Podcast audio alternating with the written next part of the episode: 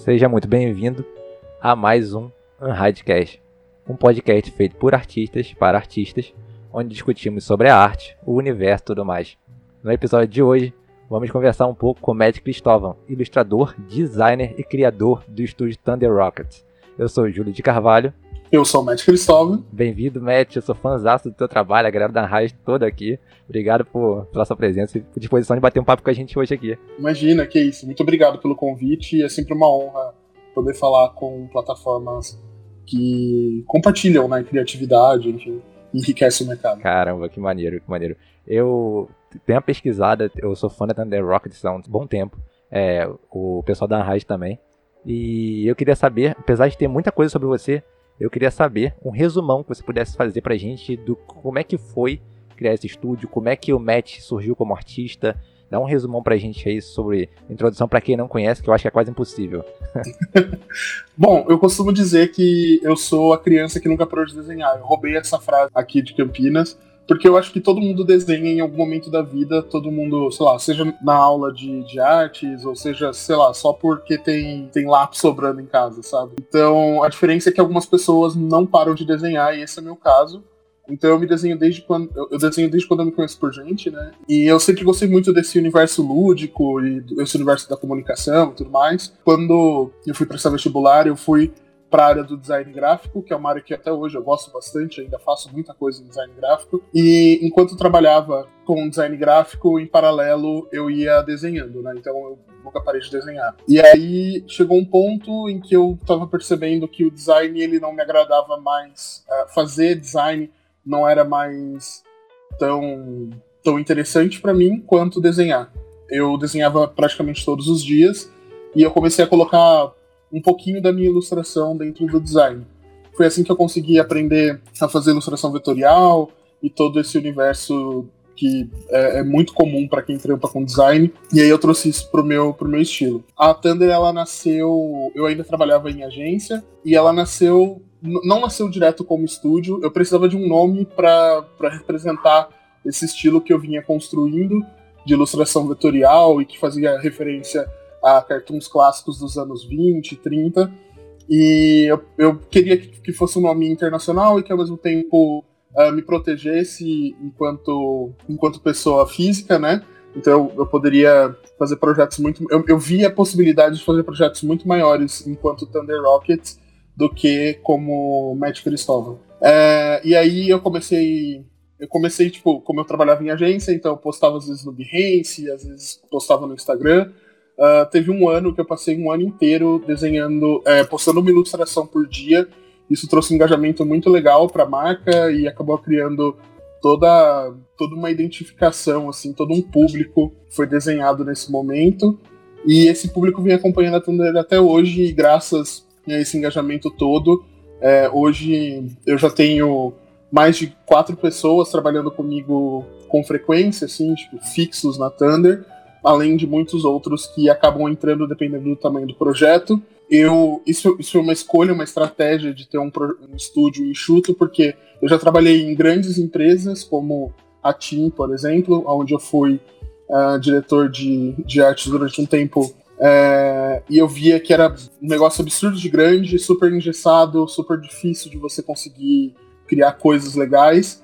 E eu também já trabalhei em agências muito pequenas, mas que tinham esse espírito de ser, esse espírito megalomaníaco de ser uma grande corporação e nunca chegar, nunca chegando em lugar nenhum. Então, a Thunder ser um estúdio de um cara só é, faz muito sentido pra, pra gente hoje. E então é meio que isso. Nosso primeiro cliente na época era só meu, que era, foi o Google. É, ele, eu nem sabia como cobrar. Quem fez a intermediação toda foi a Bitar, de Bitar, e eu mandava orçamento e aí os caras falavam, cara, você tem certeza que você mandar esse orçamento? Porque tá muito abaixo, assim. E então ele, eles foram meu, meu primeiro cliente, assim, então eu já comecei com o pé na porta, né? Pô, tem o Google no portfólio.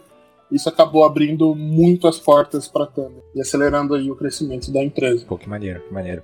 É, uma coisa que a gente percebe muito no, no estilo da Thunder Rocket, a gente olha, tem um estilo totalmente diferente é, do que a gente está acostumado. E você acabou de citar uma referência que são desenhos do do. Aqueles desenhos Walt Disney, estilo dos anos 20, Bat Boop, aqueles desenhos bem antigos. E uma coisa que eu queria saber, como você decidiu fazer esse estilo? Se esse estilo foi uma coisa que foi aperfeiçoando, ou você do nada decidiu, ah, eu vou fazer, parar de fazer personagem com o nariz, ao invés do nariz eu vou colocar a boca, os dedinhos vão ser é, mais expressivos, braços abertos e nesse estilo com stroke assim mais forte no line art. Como você decidiu chegar nesse estilo? Então, na verdade, eu, eu acho que eu sempre falo isso que você não você não é, entra o seu estilo, né? Você desenvolve ele. Então, eu, eu acredito que o meu ele é uma soma de muitas referências. Eu estava passando por um momento na minha vida quando eu comecei a fazer esse estilo vetorial. O estilo da Thunder hoje ele é uma evolução do, do que aconteceu há mais ou menos uns cinco anos atrás, quando eu gostava bastante de fazer uh, ilustração em vetor.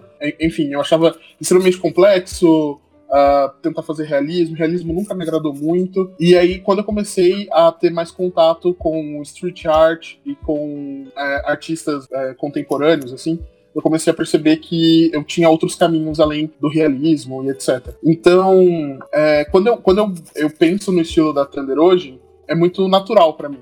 Eu consigo desenhar qualquer coisa no estilo da Thunder em 5 segundos. Assim, é muito fácil para eu conseguir pensar nesse modo Thunder.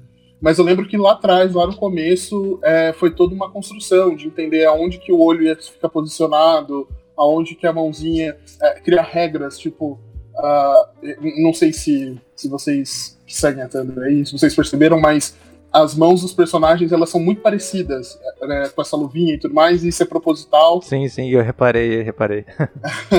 Eles fazem algumas, algumas posições, isso é proposital, isso faz parte do estilo. Então, mesmo que alguém, sei lá, copie o jeito que eu finalizo a ilustra, ela nunca vai ficar igual, porque esse repertório só eu tenho. Mas antes disso, eu sempre gostei muito de Disney, sempre gostei muito de Cartoon Network. E esse, esse teor ácido que tem os novos desenhos, os desenhos mais contemporâneos, assim, eu gosto muito é, desse tipo de, de linguagem, tanto estética quanto, quanto até mesmo, enfim, de roteiro e etc. Então eles são grandes inspirações para mim. Então eu acho que é, é isso, tipo, é, é, a soma de todo esse. Uh, de todo esse universo, né? De, de ilustração cartoon. Você falou, você falou dos desenhos de Cartoon Network. Tem alguns que eu acho muito trash, mas tem uns que são bem maneiros. Hora da Aventura, é aquele Fantástico Mundo de Gumball, Sim. se não me engano. Cara, aquele desenho, se eu tivesse aquilo quando eu era criança, porra. Nossa, é maravilhoso. Ele é lindo, cara. Aquilo é maravilhoso. O roteiro daquilo é absurdo. Tipo assim, extrapola a quarta parede. É absurdo. Nossa, é muito bom. Aquele desenho é muito É bom. muito foda. Então vamos lá. Eu dei uma pesquisada bastante como você se expressa, o que, que você expressa na sua arte. E eu queria saber uma pergunta aqui, já que você falou que desenvolveu o próprio desenho, o próprio estilo, isso é uma bagagem de coisas que você vem absorvendo ao longo da sua vida. Eu vi que você tem uma relação muito próxima com o que você faz com a sua arte. É uma relação quase de exposição total. Você fica nu ao fazer a sua arte. E o que você considera arte? É uma pergunta que eu queria saber de você, é, que eu fiquei bem curioso quando eu ouvi seu podcast e escutei os outros vídeos seus.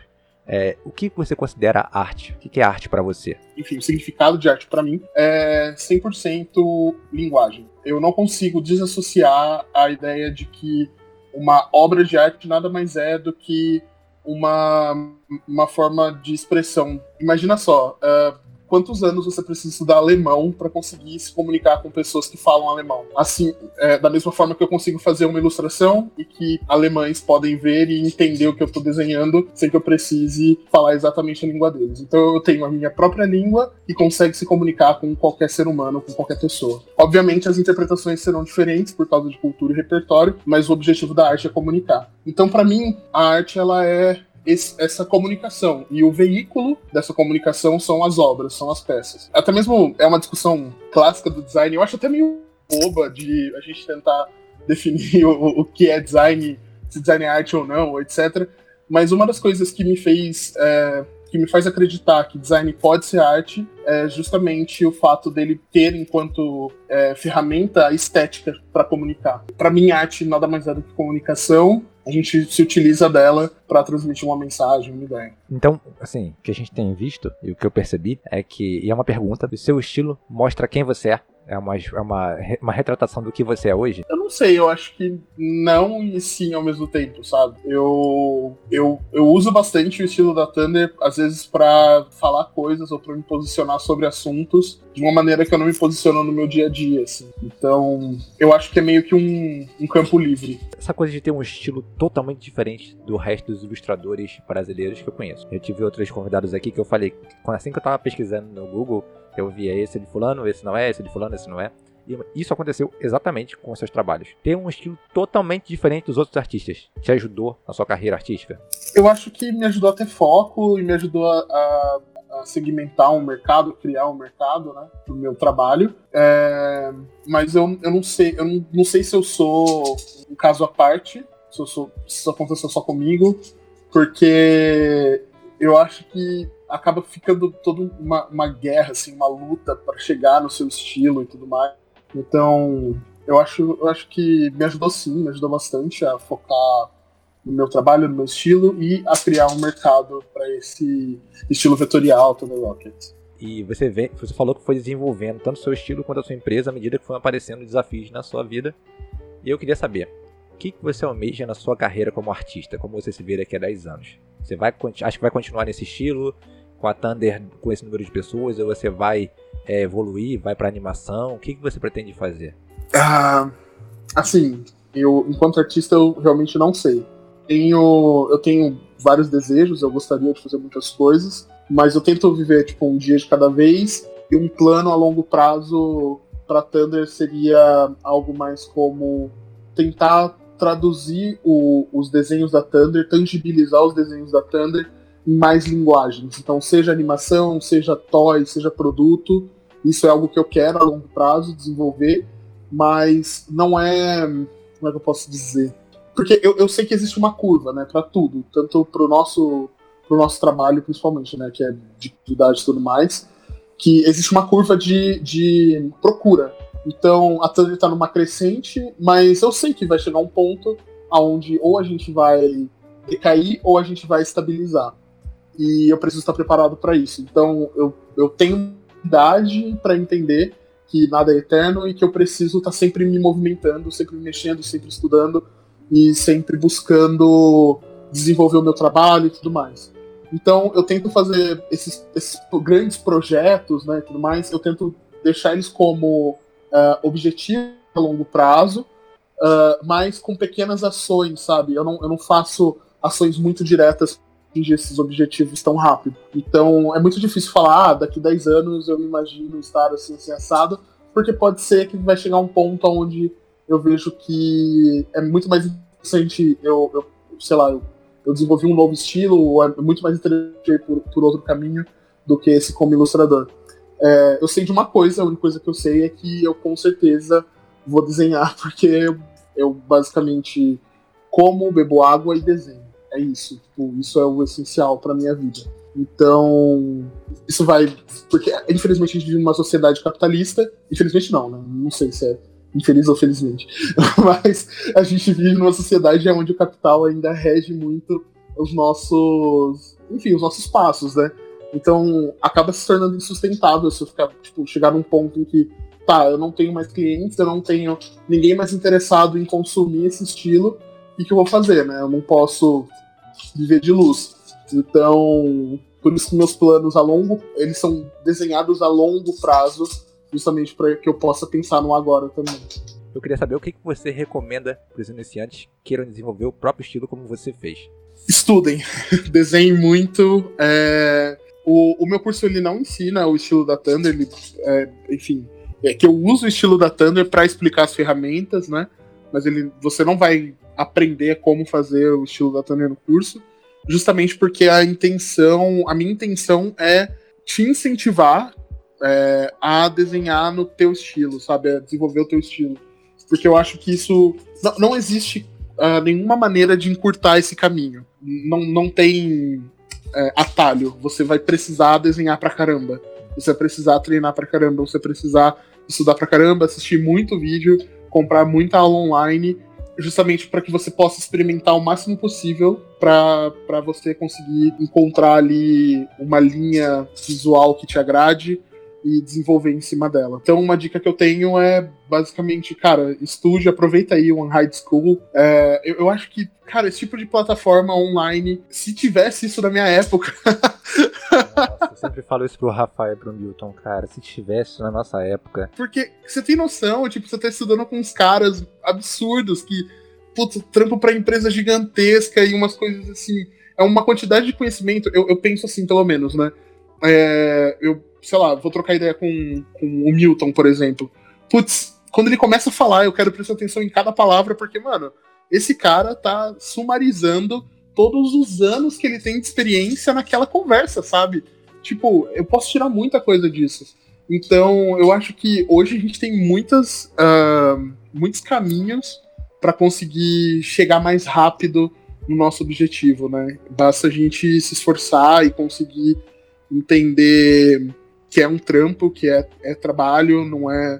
Enfim, não pode, a gente não pode lidar como um hobby. Eu acho que a gente acaba perdendo um pouco desse apreço, sabe? Entender que, pô, eu vou gastar X reais por mês para assinar um, um, curso ou qualquer coisa do gênero, só que essa grana vai retornar para mim em tanto tempo, sabe? Ter essa, essa visão de que de quão importante está sendo você estar tá em contato com essas pessoas, né? Tipo, essas pessoas, elas são, são aquilo que eu falei de não ter atalho e tudo mais, mas essas pessoas, elas são o caminho. É, você pode usar os caminhos delas como referência, como bússola para desenhar o seu. Não, é, eu falo do curso da High School, parece que eu tô fazendo jabá, mas não é. Porque olha só, você faz um curso por 48 reais por mês. Um curso. Tem lá, acho que já tem mais de 20, 30 cursos já. Uhum. E você posta lá, cara, é assim, é surreal porque você posta e aqueles anos todos dele tá resumido no feedback que ele te dá Sim. pra deixar o seu trabalho melhor por 48 reais. Tipo assim, eu, cara, é o que eu falei, é absurdo. Se tivesse isso na nossa época, cara, assim, é, é tu, os anos que a gente demora de tentativa e erro, tentativa e erro, vai em fórum, procura, procura no YouTube. Na minha época não tinha YouTube. Com certeza, com certeza. vai lá procurando, até isso, né? Não tinha YouTube. Era DVD. Não, eu, eu tinha YouTube pra me ajudar, é. pelo menos.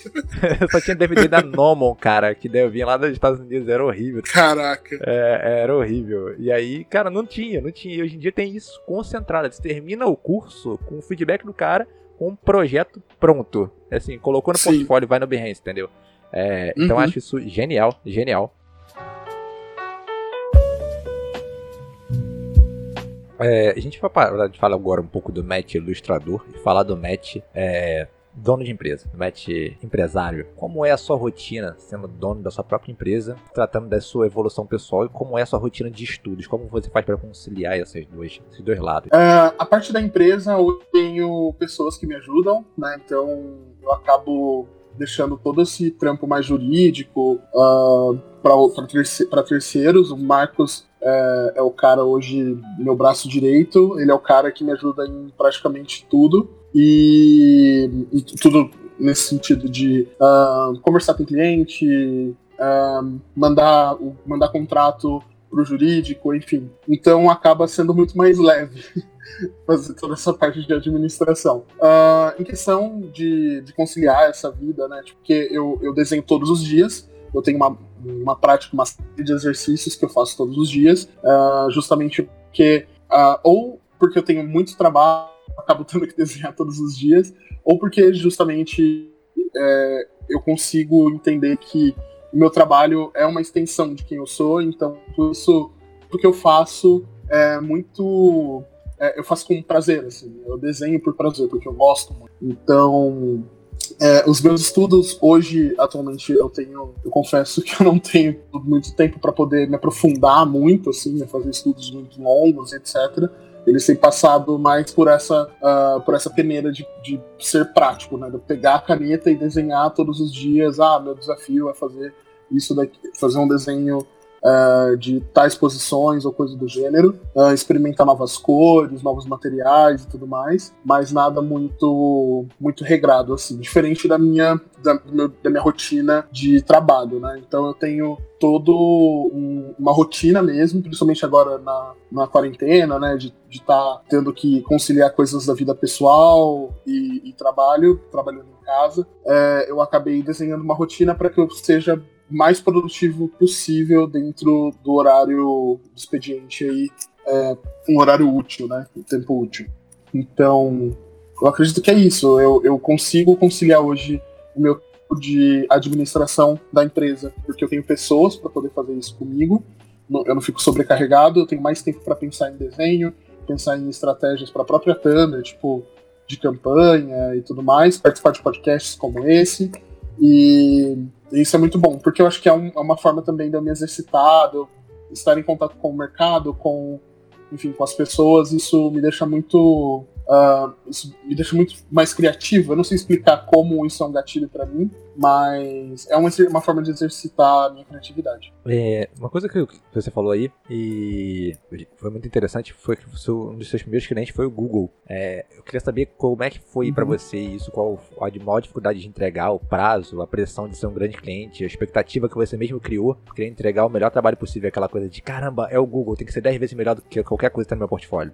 Como é que foi isso? Cara, eu acho que foi, assim, eu costumo dizer que esse foi o pior projeto da minha vida, porque foi o primeiro projeto pessoal e. Pessoal, não, perdão, é, profissional. Eu não sabia nada, eu não sabia quanto tempo eu demorava para fazer um desenho, eu não sabia é, quanto cobrar, eu não sabia. Tipo assim, eu tinha uma noção de que, pô, vai estar tá no aplicativo do Google para não sei quantos milhões de pessoas acessarem. E detalhe, era do Google e da Sony Music. Então era assim, eu fazia a Ilustra, mandava pro estúdio, os caras mandavam para aprovar pelo Google e pela Sony Music, depois voltava para mim. Então eu ficava desesperado, eu falava, meu Deus do céu, não vai aprovar nunca, a gente nunca vai terminar esse projeto. O projeto teve várias idas e vindas, assim, justamente porque eu era super inexperiente, né? Hoje em dia eu pego projetos que têm níveis de complexidade muito maiores do que o do Google, do que eu tive com o do Google, e eu consigo uh, tanto controlar a ansiedade, que eu acho que é o piores gatilhos, quanto uh, dominar as técnicas, né? Saber quanto tempo eu demoro para fazer uma ilustração e tudo mais. Então eu acho que o maior desafio para mim nesse, naquele momento foi, foi conseguir me enxergar enquanto ilustrador profissional, que era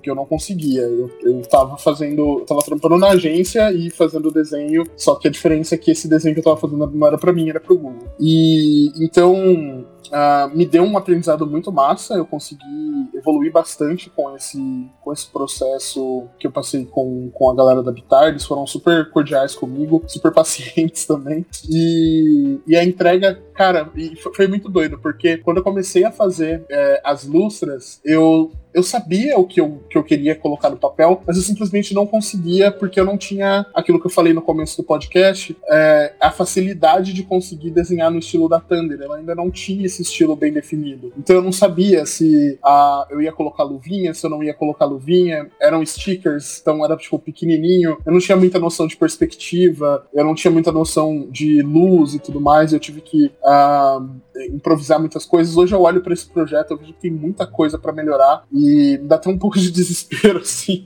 Fico olhando ele lá no portfólio, eu acho ele super importante, mas eu, eu vejo que tem muitos problemas, assim, nos desenhos. E, mas faz parte da minha história, então por isso que ele vai, vai seguir ali. Então, eu acho, eu acho bacana falar isso, né? Porque às vezes a gente ouve, ah, pô, fiz trampo pro Google, não sei o quê. Eu fiz lá no começo e eu acho que tem projetos hoje que são muito mais ricos do que aquele que eu fiz pro Google, justamente porque a minha bagagem hoje é muito maior. Você foi convidado como professor de um curso de ilustração. É, eu tava vendo que você foi, saiu para fora do Brasil e foi chamado para dar aula, né, no Krihana. E eu queria saber como é que foi esse processo de montar aulas. Você usou dicas que você pegou de outras pessoas, foi adaptando com o tempo. Como é que foi essa experiência para você que foi única, segundo você estava contando, eu estava escutando? É, como é que foi essa experiência para você? Conta pra gente aqui. Foi bem parecida com a experiência do Google, assim. Foi a primeira vez que eu uh, fazia um curso da Thunder, assim. Então, errei em vários pontos e uh, são pontos importantes porque eles vão, eles acabaram me dando uma outra visão do que é esse produto, né, curso e tudo mais. E foi uma experiência muito doida porque eh, nós somos os primeiros brasileiros do, do Criana, então eles nos chamaram para ir lá para Lima, no Peru. Eh, eu fui, fiquei uma semana gravando uh, as videoaulas e tudo mais todo o roteiro, toda a parte de. todo o conteúdo é 100% criado por mim e pelo meu antigo sócio. E, e foi um grande desafio pra gente para conseguir compilar todas as informações que a gente queria transmitir no, no curso, mas ao mesmo tempo sem, sem tipo, uh, revelar a caixa de Pandora, né? Tipo, falar, olha, a gente faz exatamente desse jeito. Então no curso a gente, a gente ensina basicamente o básico de Illustrator para a pessoa já sair uh, fazendo ilustração vetorial. Então tem uma parte do curso especificamente explicando sobre rascunho, sobre RAF e criação de personagem no papel. Depois a gente passa para o software, que é o grande foco do, do curso, né? E aí, nesse, nesse processo, a gente vai apresentando as ferramentas e como adicionar isso ao desenho. E no final do curso a gente ainda tem um módulo específico de branding, onde o objetivo, porque essa foi uma grande discussão que a gente teve na hora de montar essa, a, a, a, o cronograma do curso, né? Porque a gente entende que o grande trunfo da Thunder talvez seja a comunicação em si, sabe? Seja saber se posicionar, saber postar na, na internet e, e, ter uma postura, uh, saber como falar com o cliente, etc. Criar uma marca forte. Isso, isso tudo trouxe, enriqueceu bastante o, o meu trabalho enquanto ilustrador. E aí eu achei que seria interessante ter isso no curso, né? E aí na época o, o Wellington, que fez toda essa parte de branding, ele escreveu um roteiro ensinando aí uh, os primeiros passos para você conseguir, além de desenhar, colocar o seu trabalho na rua, né? Então foi, cara, foi muito puxado, deu muito trabalho. uh, a gente vai gravar um novo curso aí em breve com eles. Uh, eu ia viajar uma semana antes do, do corona é, começar a explodir aí pelo mundo, e aí foi tudo cancelado, foi todo mundo em casa. Mas é, eu já tenho tudo programado para um novo curso mais uh, mais técnico, arrumando aqueles erros que eu falei no começo, uh, porque a gente que trabalha com isso é muito difícil explicar, né? Tipo, transmitir esse conhecimento. Quem consegue fazer isso com facilidade, cara, é uma dádiva, assim, absurda. E eu não tinha essa noção, eu achava que seria bem simples. E, e foi, foi bem desafiador. A segunda vez é mais fácil. A segunda, a segunda vez você já sabe o que falar, já sabe a, aonde você tem que focar mais energia, mais tempo. É, eu, um exemplo muito bom, eu não trabalho com pincéis no Illustrator, e no curso tem um módulo de pincel. E nesse módulo de pincel, tipo, cara, eu estou ensinando uma ferramenta que eu, tipo, além de não usar, eu não entendo tão profundamente dela quanto eu entendo da Pentool, por exemplo, ou de técnicas de luz e sombra, utilizando é, recorte do Pathfinder, coisas do gênero. Inclusive, eu vi o curso, é um curso muito maneiro, muito maneiro. Dá vontade, eu faço ilustração de fantasia. Que massa. É, não é ilustração vetorial. E. Uhum. É totalmente diferente do que eu faço. Eu falei, cara, eu quero aprender isso. Dá vontade de aprender, é muito legal. É muito legal. Foi bem que massa, legal. valeu. É... Os links, galera, vão estar na descrição do vídeo lá no fórum da Rádio School com o nome e número do episódio desse podcast e também no YouTube da gente. Então, todos os links que a gente falar aqui, se a gente falar alguma coisa relevante que tenha link, falei do podcast do Matt, vai estar tá lá o link, concorrência. e se vocês quiserem escutar, é só ir lá. Cobrem o Matt que tem que lançar mais Sim, episódios. Pode cobrar.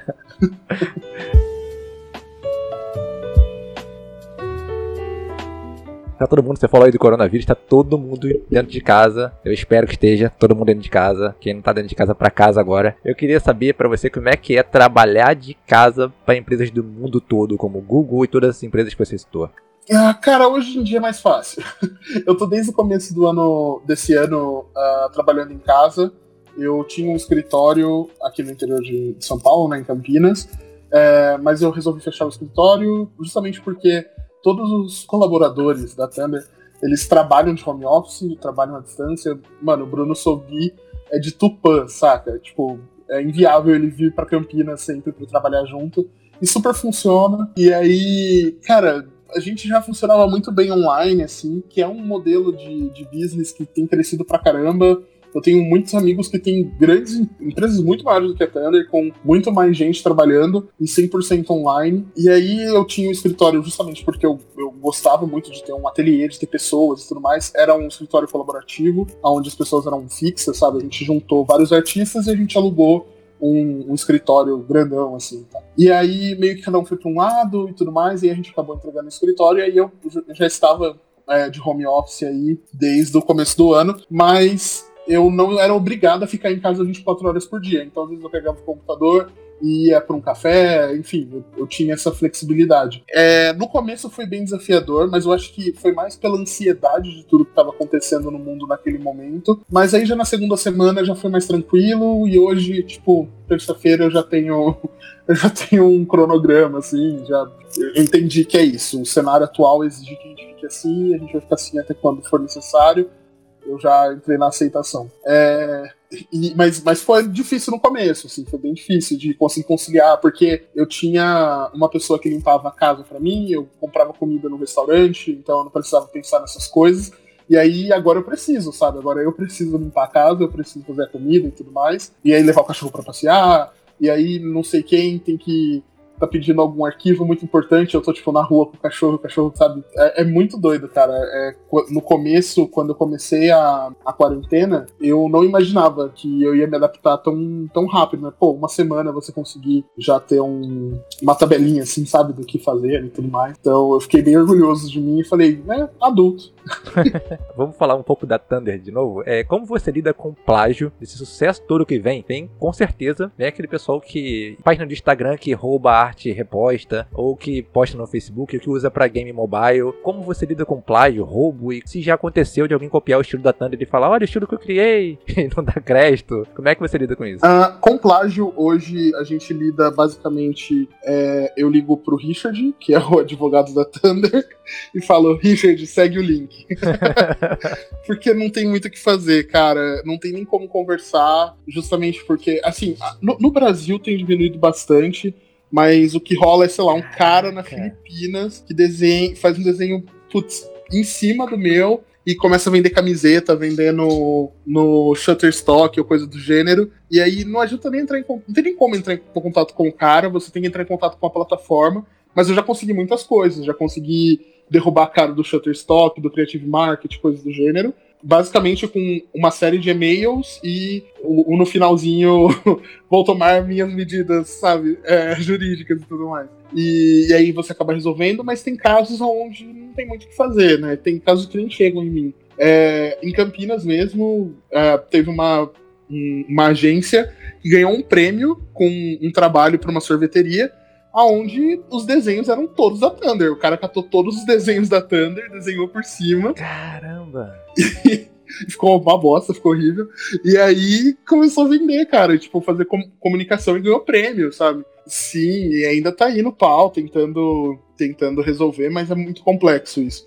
O problema de direito autoral é, é porque é muito uh, efêmero. Não, é efêmero, eu não, eu não sei como. É uma área cinza, né? É uma área cinza. É, né? porque, tipo, a, aonde, aonde que o cara parou de se inspirar e começou a copiar de fato, sabe? É muito difícil dar esse, esse pulo. E com a criação do curso, eu, eu tinha muito problema com, tipo, putz, cara, eu tenho muito medo que alguém copie, aí pegue o estilo, não sei o quê. E aí, com o curso, eu acho que eu fiquei mais tranquilo quanto a isso. Tipo, eu sei que as marcas, as empresas, elas sabem que é, quem é o original, e elas sabem que se elas pegarem um micreiro ou um cara que faz igual e tudo mais, o, a qualidade não vai ser a mesma, as pessoas vão saber que não é o original. Então aí você acaba criando, tipo, uma, uma certa confusão no público e tudo mais. E eu, eu percebi que quem sai mais prejudicado nessa história é o cara que tá copiando, sabe? Porque ele vai ser sempre alvo de, de, de comparação, de tipo, ah, cara, isso parece muito com o trabalho daquele cara XYZ e tudo mais. Então, hoje em dia eu tenho lidado assim.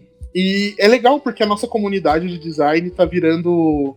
A galera tá meio que se policiando, sabe? Tem, é, é meio que uma, um grupo onde as pessoas veem que você tá copiando de tal pessoa e ela vai lá e fala: Cara, isso é muito parecido com o trabalho de não sei quem, sabe? Então a gente acaba criando essa corrente do anti anti-plágio, assim, eu acho isso massa. É, eu acho maneiro que você falou agora que você fez o curso, que as pessoas aprendam o seu estilo, senão o curso tá dando certo. E falem assim, pô, aprendi com o Matt, aprendi com o pessoal da Thunder. Tá aqui, entendeu? Inspirado, marca você no Instagram, nas redes sociais. Acredito que você vai botar até no stories lá do Instagram pra galera ver que o curso tá dando certo. Então acho que é, é, quando o cara plagia, ele tenta fazer o máximo possível que você não saiba. Já fui plagiado E a página que eu fui plagiado lá, ela não plagiou, ela roubou uma arte minha e ela me bloqueou na página, eu nem sabia. Quando me mandaram o link, eu tava bloqueado, eu não consegui. Tive que criar um Facebook fake pra conseguir ver o link. E aí eu peguei, eu consegui o e-mail, eu só mandei aquele bonequinho no e-mail, aquele você recebeu um processinho. só mandei isso. Muito bom, muito bom. Caiu no ar no mesmo, mesmo dia que eu não, não mandei mais nada. Porque os caras Muito sabiam bom. que estavam fazendo besteira, cara. Sabiam. Assim. é surreal. É, Matt, como você recomenda pro iniciante começar a precificar o próprio trabalho? Você viu que você estava falando no seu podcast sobre valor e como organizar isso. Fala um pouco pra gente como é que você recomenda do iniciante para ele ter esse foco de precificar, não colocar 50 reais. Ah, é difícil falar sobre, sobre precificação, porque tem que ter autoestima, tem várias coisas aí que, que vão além do preço, né? Primeira coisa é você não colocar, você conseguir entender a diferença de preço e valor. Uh, não é porque você é iniciante que a, a, sua arte valha menos do que, enfim, qualquer outra pessoa que faça, enfim. Uh, você tem que entender, obviamente, que existem níveis de, de acabamento, enfim, de até mesmo atendimento ao cliente, são coisas que acabam agregando valor aos, à sua entrega. Então, para o iniciante, eu acho que o ideal seria você conseguir analisar esse cenário, né? Onde você está inserido, qual é o seu, o, o, o, seu impacto naquele projeto. Se você está fazendo uma ilustração para, sei lá, uma marca de carro, é, aonde vai ser aplicado aquilo, se vai, vai para um outdoor, vai para televisão, quantas pessoas vão estar tá vendo aquilo. Isso é muito importante você ter isso na cabeça, porque você acaba entendendo aonde o seu desenho vai estar tá aplicado, né?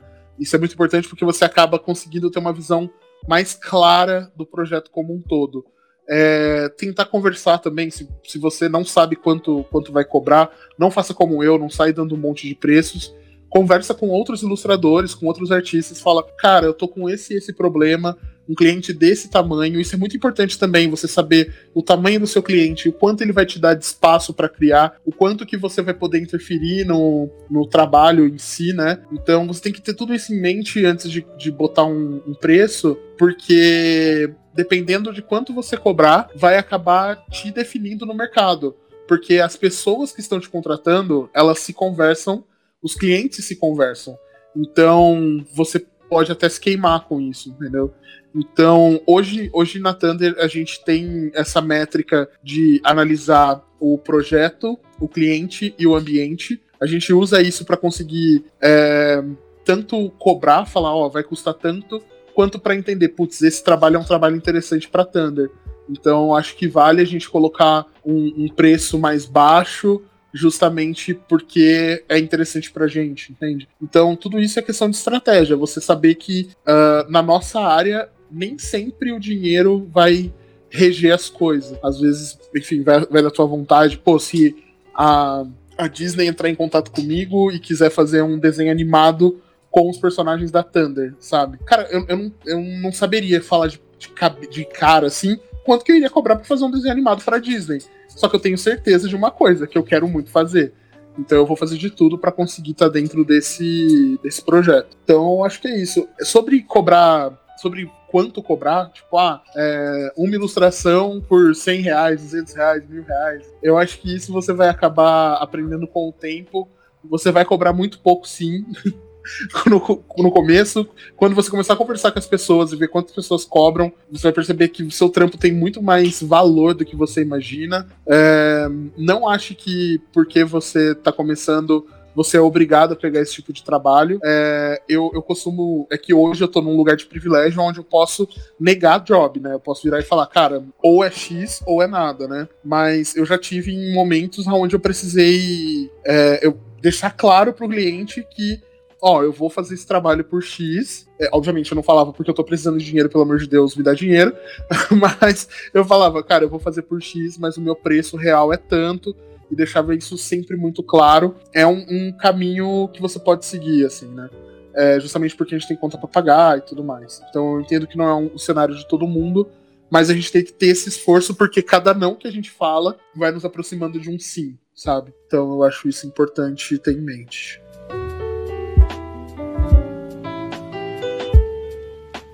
Eu tava escutando seu podcast, eu vou roubar uma ideia que eu achei maneiríssima. Agora vai ter uma Raid Indica baseado no Thunder Indica. Olha aí, muito bom.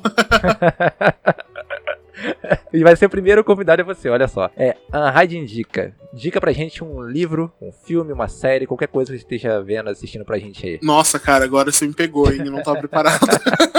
Aqui na Radcast tudo surpresa, cara.